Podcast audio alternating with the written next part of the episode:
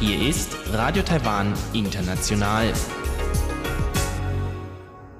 Herzlich willkommen zum halbstündigen deutschsprachigen Programm von Radio Taiwan International.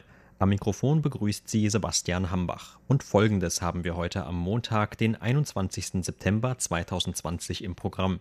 Zuerst die Nachrichten des Tages. Danach folgt in Taiwan Entdecken ein Interview mit dem Designer und Architekten Sumin über das Vorhaben, einen Tempelneubau für den Erdgott in New Taipei City mit Hilfe von Crowdfunding im Internet zu finanzieren. Und zum Abschluss berichtet Eva Trindl in Taiwan Monitor über Proteste in der inneren Mongolei gegen neue Bestimmungen für Schulen. Dabei geht es um die Entscheidung chinesischer Behörden, dass einige Schulfächer nur noch in chinesischer Sprache unterrichtet werden dürfen. Dazu ein Interview mit der Professorin Lan Meihua vom Institut für Ethnologie an der Nationalen Zhengzhou-Universität. Sie hören die Tagesnachrichten von Radio Taiwan International. Der Überblick. Übungen zum Nationaltag des Katastrophenschutzes.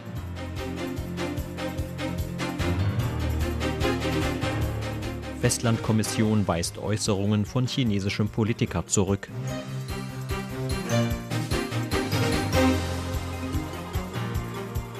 Und Ermittler in Taipeh erheben Anklage gegen Abgeordnete wegen Bestechung. Die Meldungen im Einzelnen. Das Innenministerium hat zum Nationaltag des Katastrophenschutzes heute eine groß angelegte Übungsaktion von Hilfskräften in Tainan veranstaltet. Mehr als 1300 Einsatzkräfte kamen an Land und in der Luft zum Einsatz, um den Ernstfall nach einem Erdbeben der Stärke 6,9 zu proben. Präsidentin Tsai Ing-wen sagte, dass Land und Gesellschaft angesichts zunehmender Krisen in der Welt vorbereitet sein und widerstandsfähiger werden müssten. Sie brachte ihre Hoffnung zum Ausdruck, dass Zentral- und Lokalregierungen sowie private Organisationen beim Katastrophenschutz zusammenarbeiten würden.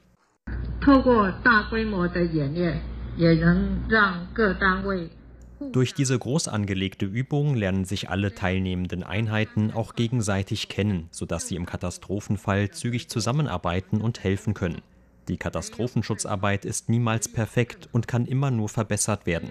Wir müssen unablässig wachsam bleiben, um Taiwan widerstandsfähiger zu machen.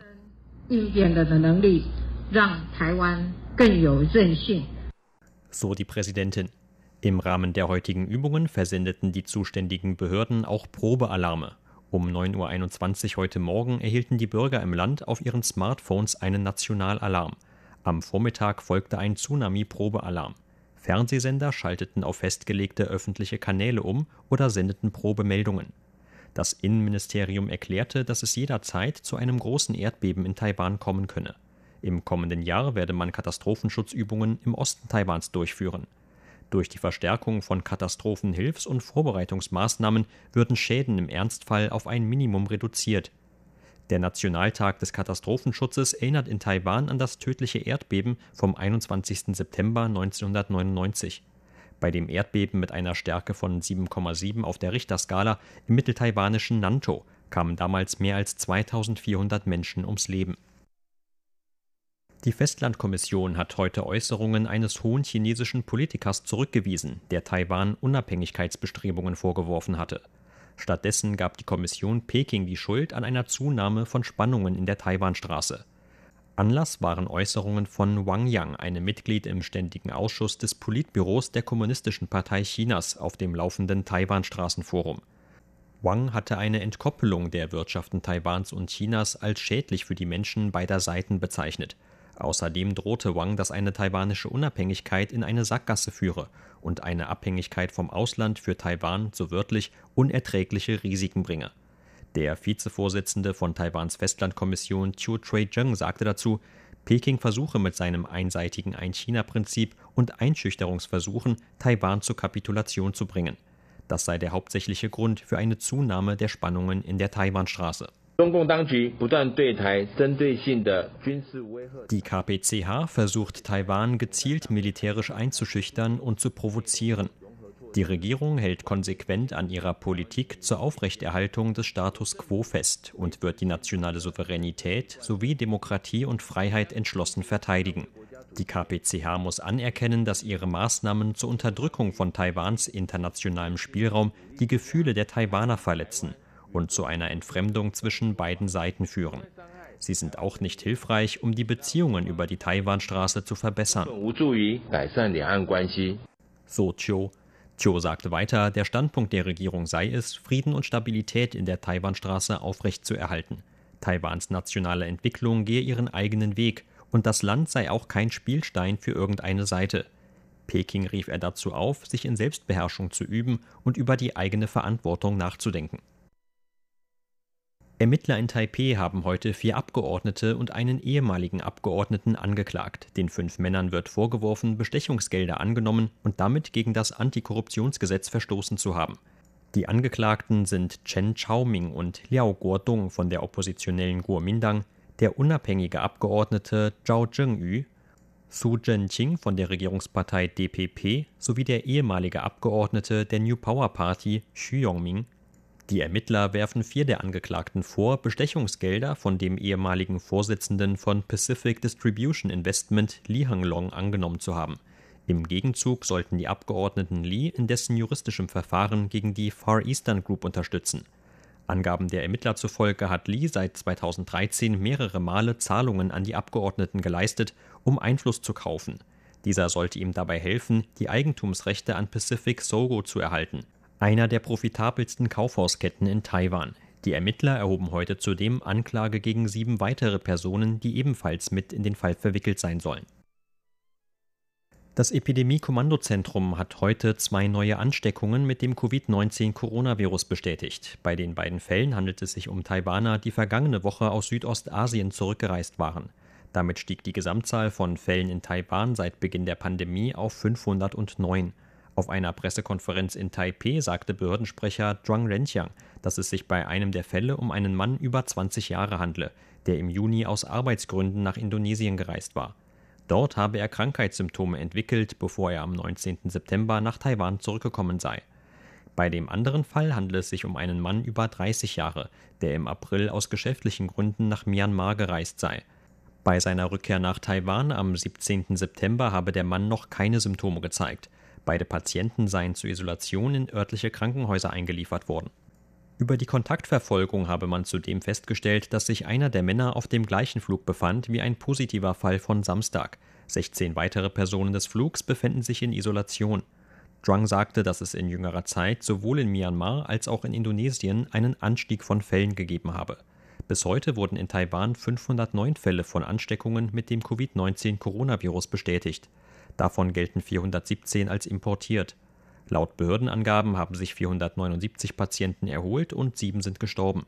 23 Personen befinden sich demnach noch in krankenhäuslicher Behandlung. Die taiwanische Profitennisspielerin Xie Shuwei hat gestern ihren vierten Titel im Damendoppel in dieser Saison gewonnen. In Rom gewann Xie gemeinsam mit ihrer Partnerin Barbara Strikova aus Tschechien das Tennisturnier in zwei Sätzen. Der Sieg markiert den vierten Titelgewinn für Schier und Strikova in dieser Saison. Zuvor hatten die beiden schon die Titel im Damendoppel bei den Turnieren in Brisbane, Dubai und Katar geholt. Das Turnier in Italien fand zwischen dem 14. und 21. September statt. Zur Börse. Taiwans Aktienindex hat heute mit 80,5 Punkten oder 0,63 Prozent im Minus geschlossen. Zum Abschluss des heutigen Handelstags lag der TAIEX damit auf einem Stand von 12.795 Punkten. Das Handelsvolumen belief sich auf 171 Milliarden Taiwan-Dollar oder 6 Milliarden US-Dollar.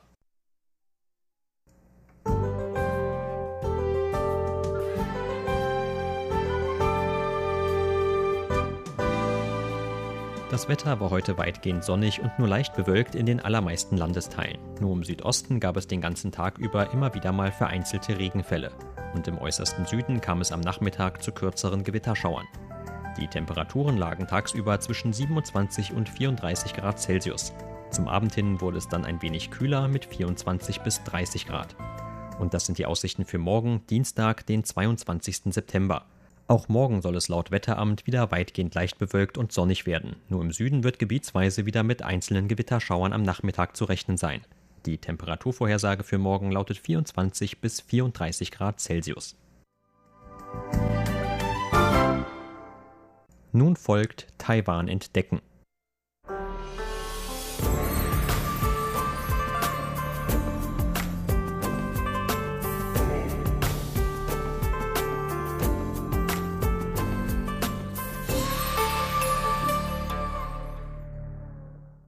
Sogenannte Internet-Crowdfunding-Plattformen gibt es in Taiwan mittlerweile schon seit einigen Jahren. Mit Hilfe von Schwarmfinanzierungen können private Internetnutzer über diese Plattformen nach Belieben unterschiedlichste Projekte oder neue Erfindungen finanziell unterstützen, die andernfalls nur sehr schwierig an Gelder für eine Umsetzung kämen. Dazu zählen etwa neue funktionale Kleidungsstücke, kreative Inneneinrichtungsgegenstände oder als nützlich angepriesene neuartige Haushaltsgeräte. Doch ein Projekt wie das auf der Crowdfunding-Plattform SecSec hatte es so vorher noch nicht in Taiwan gegeben. Dabei geht es um den Neubau eines Tempels für den Erdgott im Bezirk Luzhou von New Taipei City. Die Projektinitiatoren wollen dafür Gelder in Höhe von 20 Millionen Taiwan-Dollar sammeln, umgerechnet etwa 580.000 Euro. Über das Projekt sprach der Initiator des Spendenaufrufs und Architekt Herr Sumin vor kurzem im Interview mit RTI.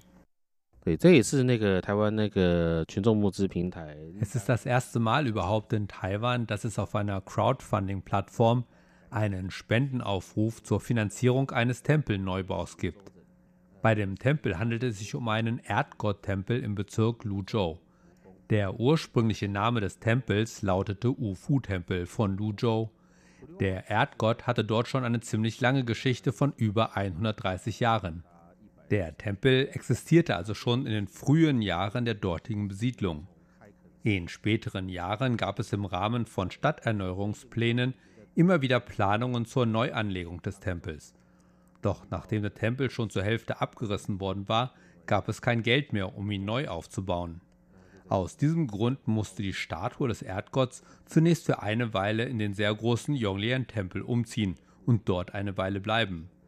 Derzeit steht der Erdgott für eine Übergangszeit in einem anderen Wohngebäude in der Nähe. Im letzten Jahr haben die Verantwortlichen des ehemaligen Tempels dann wieder selbst den Wunsch geäußert, Gelder für einen Tempelbau zu sammeln. Spendenaufrufe für Tempel im Allgemeinen sind in Taiwan weit verbreitet. Doch normalerweise rufen die Tempelverantwortlichen die Gläubigen direkt zu einer Spende auf, ähnlich wie es auch in anderen Glaubensrichtungen üblich ist. Für die gläubigen Spender steht die finanzielle Unterstützung im Einklang mit ihrer Glaubenspraxis. Bei Herrn Su hat es dagegen etwas länger gedauert. Äh, ich kann nicht sagen, dass ich wirklich diesen Glauben habe. Als ich damals von einem Verantwortlichen des Tempels, Herrn Yang, darauf angesprochen wurde, ob ich bei dem Tempelneubau helfen könnte, zögerte ich zunächst etwas. Ich habe zwar Architektur gelernt, aber ein Tempelbau ist doch schon etwas sehr Ernstes. Darum lehnte ich höflich ab und sagte ihnen, dass es sehr schwierig sei, entsprechende Pläne genehmigt zu bekommen. Für den Bau von Tempeln gibt es gesonderte Vorschriften, über die ich mich nie wirklich informiert hatte und die ich auch nicht wirklich verstand. Deshalb lehnte ich dankend ab. Doch dann machte ich eine sehr sonderbare Erfahrung. Auf meinem Nachhauseweg besuchte ich meine Mutter und sie fragte mich plötzlich, wo ich gerade gewesen sei. Dann sagte sie mir, dass sie gerade zu Hause den Erdgott gesehen habe. Ich hatte mir natürlich zunächst nicht wirklich viel Gedanken darüber gemacht und dachte nur, was für ein Zufall. Später erzählte mir Herr Yang, dass sie, bevor sie an mich herangetreten waren, den Erdgott in einer offiziellen Weissagung um Erlaubnis gebeten hätten und er zugestimmt habe. Zuvor habe der Erdgott andere Architekten wohl abgelehnt. Außerdem fand ich später heraus, dass die Verantwortlichen des Tempels insgesamt sehr aufgeschlossen waren und dass sie für den Tempel etwas im Sinn hatten, das sich von anderen Tempeln unterscheidet. So entschieden wir uns schließlich dazu, über die Crowdfunding-Plattform zu Spenden für den Tempel aufzurufen. Doch auch nachdem sich Herr Su dazu entschieden hatte, den Auftrag anzunehmen, wusste er noch nicht so recht, wie er damit anfangen sollte. Einen Tempel zu bauen überstieg meine Lebenserfahrung und ich wusste zunächst nicht, wie ich den Bau planen sollte. Das zweite Problem bestand darin, dass man auch nach dem Spendenaufruf über die Crowdfunding-Plattform das Projekt weiter kommunizieren musste. Tatsächlich ist der Bau eines Tempels Für junge Leute etwas sehr Fremdes. Wer kann sich schon damit identifizieren? Was für eine Beziehung haben sie zum Bau eines Tempels? Ich trommelte noch ein paar Freunde von mir zusammen, die sich sehr gut mit Crowdfunding auskennen. Aber auch sie konnten mit den anfänglichen Informationen nicht viel anfangen. Auch als ich mich direkt mit dem Betreiber der Crowdfunding-Plattform in Verbindung setzte, sagte er mir, dass es noch nicht wirklich irgendwelche Erfahrungswerte gebe, die er mit mir teilen könne. Es war einfach noch nicht vorgekommen, dass jemand auf diese Weise Gelder für einen Tempelbau sammeln wollte. Etwas später traf ich dann auf dem Nachtmarkt von Schillen einen anderen guten Freund von mir. Als ich ihm von meinem Vorhaben erzählte, war er direkt davon überzeugt, dass man es umsetzen könnte. Er war der Meinung, dass der Bau eines Tempels nach alter Tradition etwas sehr Seltenes ist. Man kann nicht einfach so einen Tempel bauen, nur weil man das will. Der Bau eines Tempels verlangt nach einer gewissen Legitimität. Auch der Gott, für den der Tempel gedacht ist, muss dem Bau erst zustimmen. In unserem Fall hatte der Erdgott schon vor über 20 Jahren sein Einverständnis gegeben, als damals in den 90er Jahren mit der Umsetzung des Stadterneuerungsplans begonnen wurde. Tempel gehören zur lokalen Kultur. Sie sind Orte des Austauschs und religiöse Zentren. Der zukünftige Tempel, den wir planen, wird in der Nähe seines ursprünglichen Standorts am Rande eines Parks stehen. Damit wird er noch stärker in den öffentlichen Mittelpunkt rücken. Wir danken auch der Regierung von New Taipei City sehr dafür, dass sie uns bei diesem historischen Projekt unterstützt. Auch wenn der Tempel, um den es bei dem aktuellen Projekt geht, einer bestimmten Gottheit gewidmet ist, sieht Herr Su darin eine noch größere Bedeutung. Was ich eigentlich noch interessanter finde, ist, wie die Leute über das Crowdfunding zueinander finden. Wir beantworten auch gerne die Fragen, die uns die Leute über die Plattform zuschicken, wenn noch irgendwo Erklärungsbedarf besteht. Der Ausgangspunkt meines Designs liegt nicht bei einer bestimmten Religion. Es geht vielmehr um Taiwans Kultur allgemein, die wiederum aus unterschiedlichen Kulturen und Geschichten besteht. Der Tempel selbst ist Zeuge einer langen Geschichte. Und wir wollen nun die Mittel unserer Zeit nutzen, um dem Tempel ein neues Gesicht zu verleihen. Außerdem handelt es sich dabei um ein umfangreiches Unternehmen, das sich von Projekten, bei denen es um normale Produkte geht, sehr unterscheidet. Es sind viele Probleme damit verbunden, doch wir haben nun mit dem ersten Schritt begonnen. Der Bau eines Tempels ist einerseits weit entfernt vom Alltag der jungen Leute. Andererseits sind Tempel aber auch etwas aus dem religiösen Leben, das allen vertraut ist. Auf gewisse Weise sorgen wir wohl auch dafür, dass wir Leute aus unterschiedlichen Bereichen mit dem Projekt zusammenbringen. Wir wollen nicht nur das Äußere des Tempels mit einem modernen Design verbinden, sondern auch andere moderne Designer dazu bringen, mitzumachen und uns bei der Fertigstellung zu helfen. Der Tempel wird nach einer traditionellen Logik gebaut, aber man wird auch einige Unterschiede zu herkömmlichen Designs feststellen können.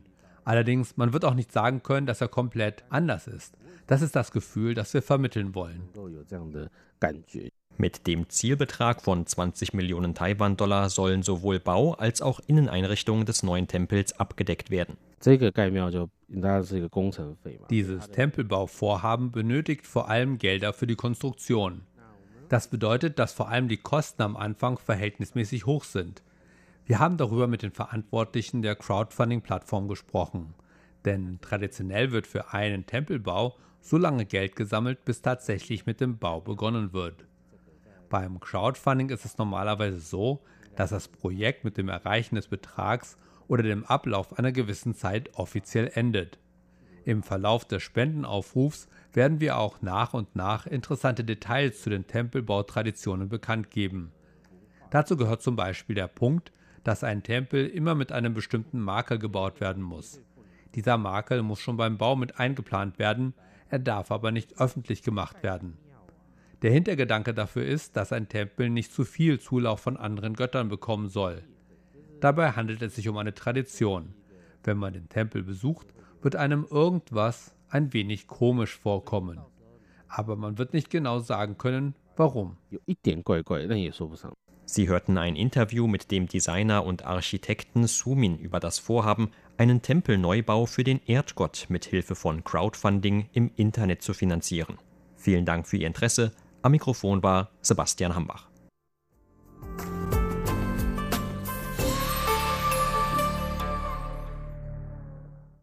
In Taiwan Monitor mit Eva Trindl geht es nun um Proteste in der inneren Mongolei gegen neue Schulbestimmungen.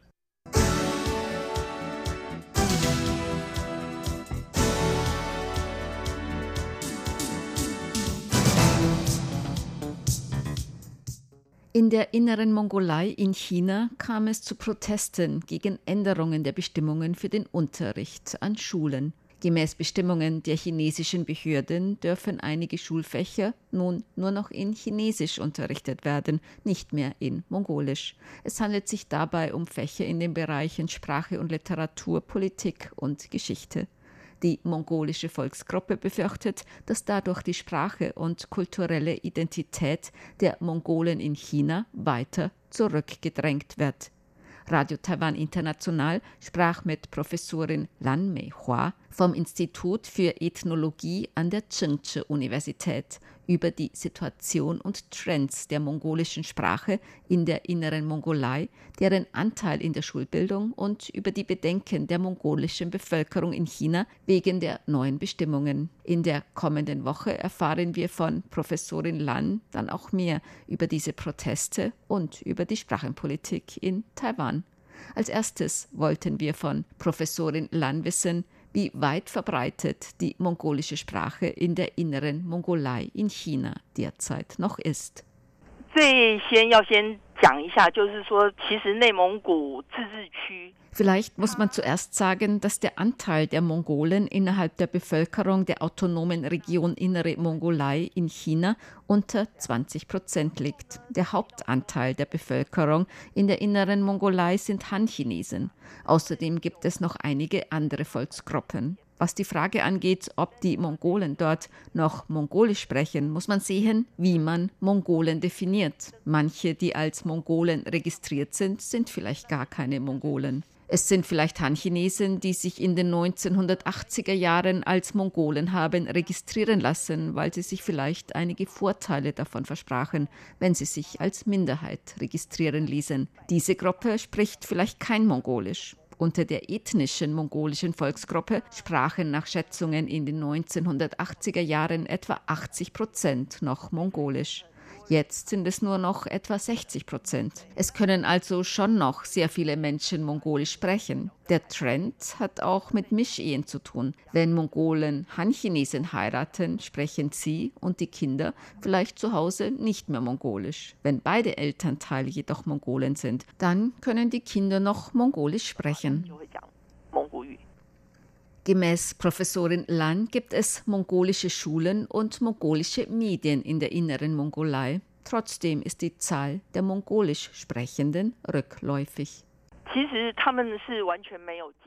Es gibt kein Verbot des Mongolischen in den Schulen oder im öffentlichen Raum. Jetzt gibt es jedoch die Änderung, dass drei Fächer auf Chinesisch unterrichtet werden. Andere Fächer werden weiterhin in Mongolisch unterrichtet. Das gilt für die mongolischen Schulen. Denn in China gibt es zwei Arten von Schulen. Das eine sind die gewöhnlichen Schulen, in denen die Unterrichtssprache in allen Fächern Chinesisch ist. Kinder der mongolischen Volksgruppe können natürlich auch auf diese normalen Schulen gehen.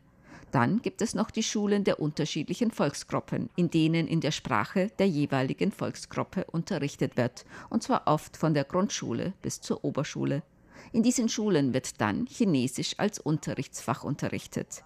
In der inneren Mongolei gibt es auch mongolisches Fernsehen. Außerdem gibt es noch den unabhängigen Staat Mongolei oder die äußere Mongolei, in der Mongolisch gesprochen wird. Die Beziehungen zwischen China und der Mongolei, also der äußeren Mongolei, sind sehr gut. Die mongolische Sprache ist also in China nicht verboten. Es ist nur so, dass die Zahl der Kinder, die eine mongolische Schule besuchen, abnimmt. Im Jahr 1990 haben noch etwa 60 Prozent der mongolischen Kinder eine mongolische Schule besucht. Jetzt sind es vielleicht nur noch rund 30 Prozent. Die Zahl der Schulen verringert sich auch. Das hat auch mit den Veränderungen in der Gesellschaft und der Kultur zu tun. Viele sind vielleicht der Meinung, dass es für die zukünftige Ausbildung und Karriere der Kinder von Vorteil ist, wenn sie eine chinesische Schule besuchen. Das gilt besonders für die Städte, dass die meisten mongolischen Kindern, die in Städten aufwachsen, eine normale chinesische Schule besuchen. Das ist ein Trend in der Gesellschaft. Diese Politik zentrale Unterrichtsinhalte und Lehrbücher für Sprache und Literatur, Politik und Gesellschaft und Geschichte auf alle Schulen auszuweiten, ist nicht nur auf die innere Mongolei gerichtet. Diese Politik wird auch in Xinjiang und Tibet vorangetrieben, so Professorin Lan.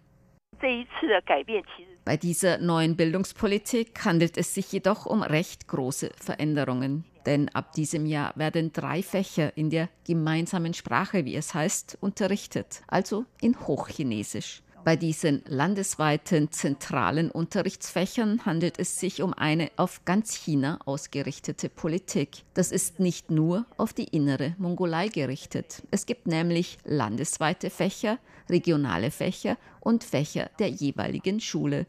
Mit der Erweiterung der landesweiten Fächer hat man schon im Jahr 2017 in Xinjiang begonnen. 2018 wurde es dann in Tibet eingeführt und ab diesem Jahr wird es in der Mongolei umgesetzt. Danach soll diese Politik noch auf fünf weitere Provinzen erweitert werden. Wenn nun in diesen Schulen für Minderheiten die Zahl der zentralen landesweiten Unterrichtsfächer erhöht wird, dann reduziert sich damit die Zahl der regionalen Fächer und der Fächer der einzelnen Schulen. Denn die gesamte Unterrichtszeit bleibt gleich. Das wird sich also auf die anderen Fächer auswirken. Diese Änderungen sollen im ersten Jahr im Fach Sprache und Literatur beginnen, danach folgen Politik und Gesellschaftskunde und danach Geschichte. Das hat für die Kinder und Eltern der Schulen für Minderheiten schon sehr große Auswirkungen. Auf die Frage, welche Absicht der chinesischen Regierung hinter dieser Bildungspolitik steckt, antwortete Professorin Lan. Ziel ist es, allgemeine zentral erstellte Lehrbücher einzusetzen. Diese sollen zur Bildung eines gemeinsamen nationalen chinesischen Bewusstseins beitragen. Da steckt natürlich eine politische Absicht dahinter. Ich habe gerade gesagt, dass die Zahl der Schüler und Schülerinnen, die mongolische Schulen besuchen, immer weiter abnimmt. Bewegungen in Xinjiang und Tibet beeinträchtigen die politischen Interessen Chinas. In dieser Hinsicht soll durch die Bildung an den Schulen ein gemeinsames Bewusstsein des chinesischen Volks gefördert werden. Das chinesische Volk schließt in China auch die Volksgruppen der Minderheiten mit ein, nicht nur die Han-Chinesen. Der Aufbau eines gemeinsamen Bewusstseins des chinesischen Volks ist für China sehr wichtig.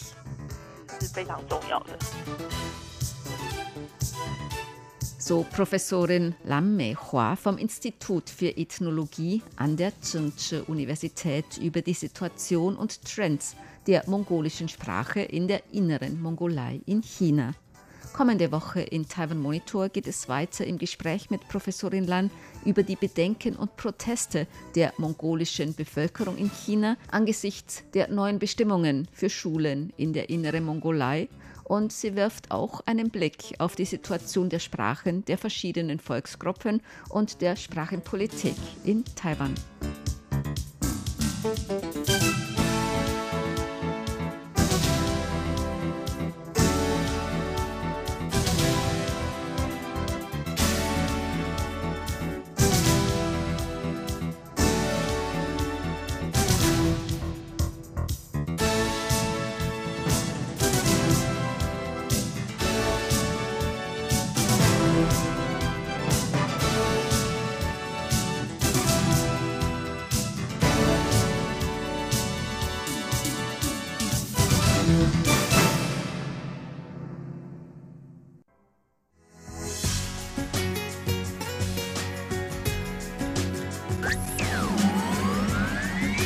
Radio Taiwan, international aus Taipeh.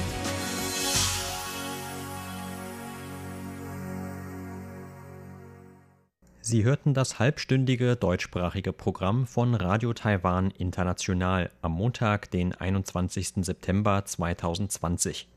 Unser aktuelles Radioprogramm und weitere Sendungen können Sie im Internet on demand hören unter der Adresse www.de.rti.org.tv. Weitere Informationen und Videos von der RTI Deutschredaktion rund um Taiwan finden Sie zudem auf unserer Facebook-Seite und auf unserem YouTube-Kanal. Am Mikrofon verabschiedet sich heute von Ihnen Sebastian Hambach.